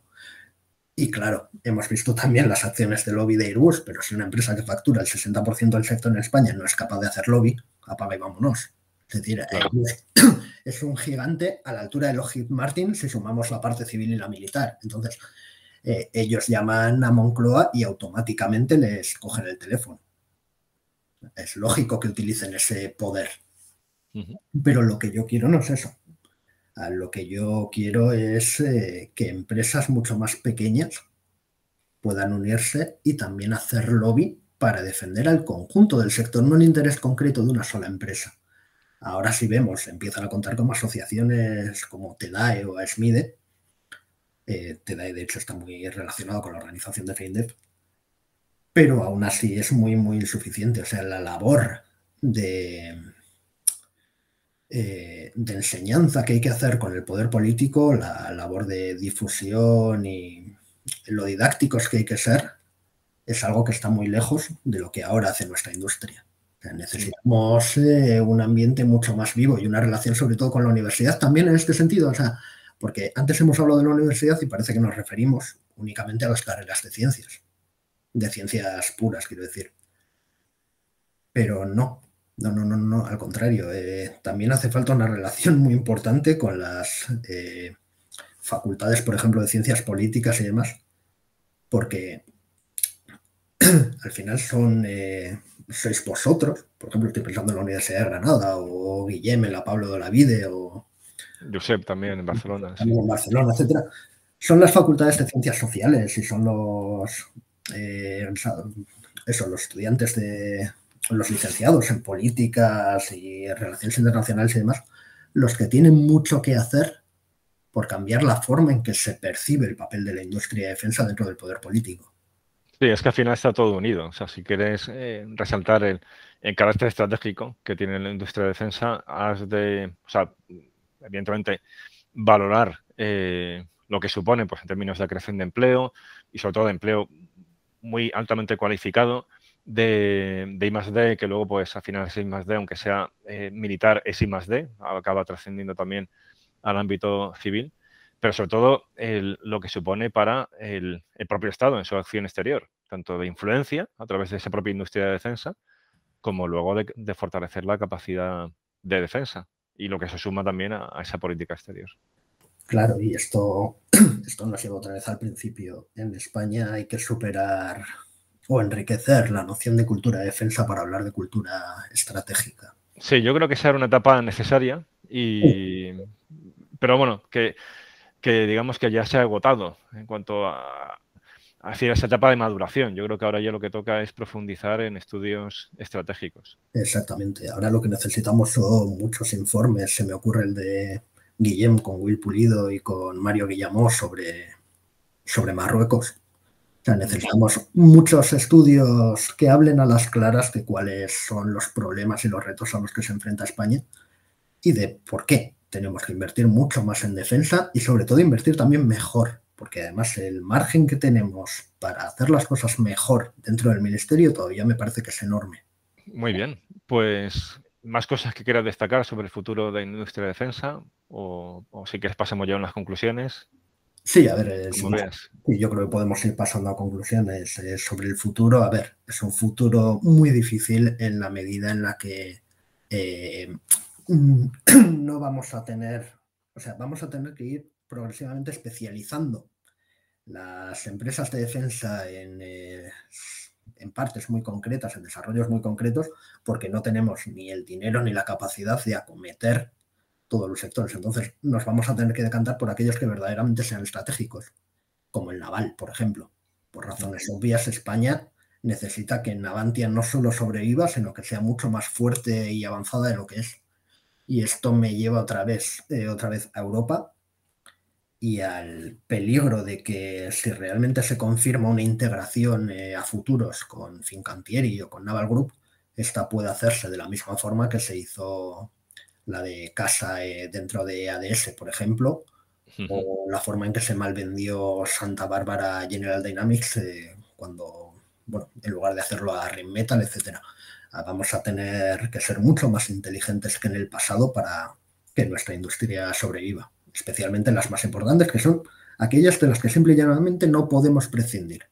Sí, ¿y tú crees que, crees que ahí ha habido realmente lecciones aprendidas? ¿Es un proceso de, de aprendizaje al respecto para que no se repita lo de Airbus? Con el caso de casa me refiero. y aplicándolo ya a lo que comentas de, Navantia. Si se integra en ese, entre comillas, Airbus naval con Francia y con, con Italia. Eh, me gustaría pensar que sí, pero la verdad que soy bastante pesimista. Como sabes, eh, hace unas semanas eh, Guillermo organizó en Sevilla unas jornadas sobre la segunda jornada de estudios estratégicos y demás. Y tuvimos la oportunidad de hablar con bastantes eh, militares, tanto de la, bueno, de la DGAM, etcétera, etcétera. Y algunos apostaban eh, claramente a que lo que había que hacer, que lo más interesante para España era integrar en Avanti en un consorcio, eh, consorcio internacional de la forma en que fuese. O sea, que lo único importante era estar allí, eso, eso, me recuerda a, lo que también nos pasa en política exterior con Europa. O sea, somos los más europeístas del mundo, pero muchas veces no entendemos que eh, es un medio, no es un fin. O sea, como hace, pero, y esto no es nada malo, es decir, es lo mismo que hace Francia o hace Alemania. Ellos eh, ven Europa como una forma de, de proyectarse nacionalmente. Que además, que además se construye el proyecto europeo, fantástico. Pero España tiene que defender los intereses de España en Europa. Y lo mismo, por supuesto, en materia de, industria de defensa. Exactamente, de hecho es muy sencillo de entender. Eh, nosotros nos hemos lanzado a la PESCO, como decía antes. 28 eh, proyectos participamos. es una barbaridad, casi el 50%, pero nos hemos lanzado sin dinero. Es decir, eh, todavía no me queda muy claro cómo nuestro Ministerio de Defensa o nuestras empresas van a respaldar esa participación. Ah, será lo que según buenamente se pueda, pero no me queda nada claro.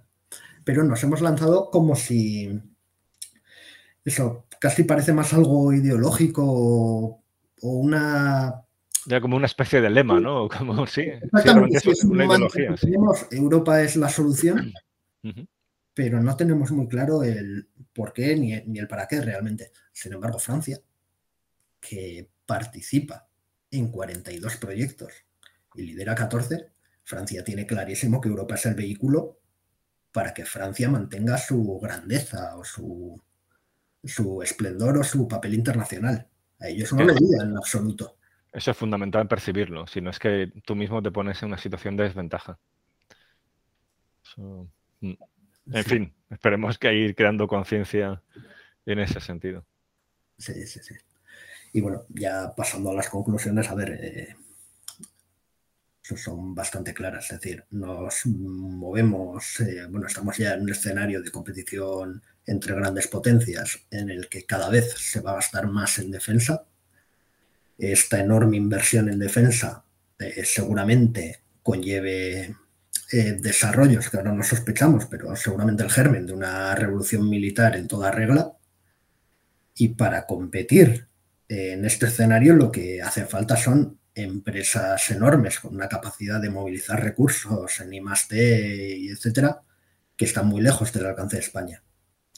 Como nuestras empresas, en su inmensa mayoría, eh, son pequeñas y carecen del músculo financiero y además no pueden contar con un Ministerio de Defensa que no tiene los recursos necesarios, lo que les queda es eh, ser más inteligentes, eh, sacar oro de cualquier eh, filón que vean, unirse entre ellas, especializarse y seguir eso, intentar eh, pues eh, cooptar todo el apoyo político que puedan para, para, eso, para utilizar todos los recursos a su disposición y, sobrevivir en la medida de lo posible. Ah, es un panorama bastante negro, al medio y largo plazo eh, se ve, son, las cosas están muy difíciles, pero no es imposible.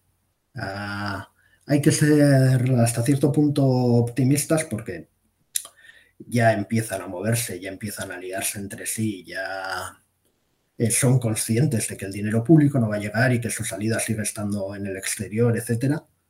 También se dan los primeros pasos en cuanto eh, eso, a alianza con la universidad, a intentar captar la mayor cantidad posible de talento, etcétera.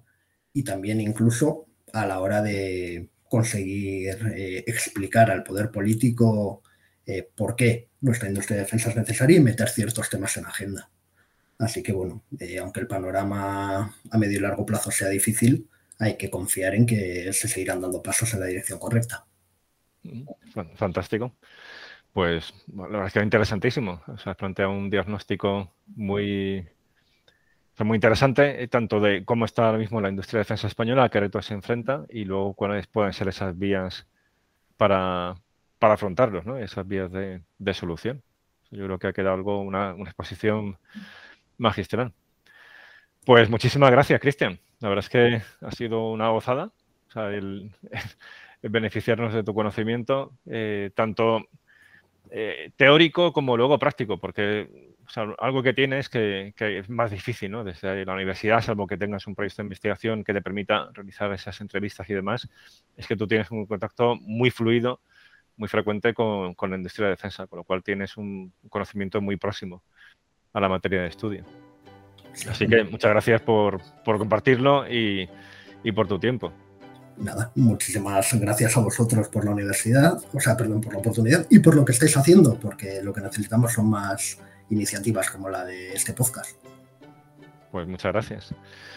Muy bien, pues si te parece ya nos despedimos y no obstante, eh, si, lo ves también bien, encantados de contar contigo para próximas ocasiones, porque aquí hay mucho más que, explotar. O sea, de los temas que, trabajas, que conoces, yo creo que podemos hablar durante horas. Por mi parte, ya sabéis que cuando queráis estoy más que dispuesto. Genial, muchas gracias. Pues nada, pues un abrazo, Cristian, y seguimos en contacto. Gracias, Javier, un abrazo.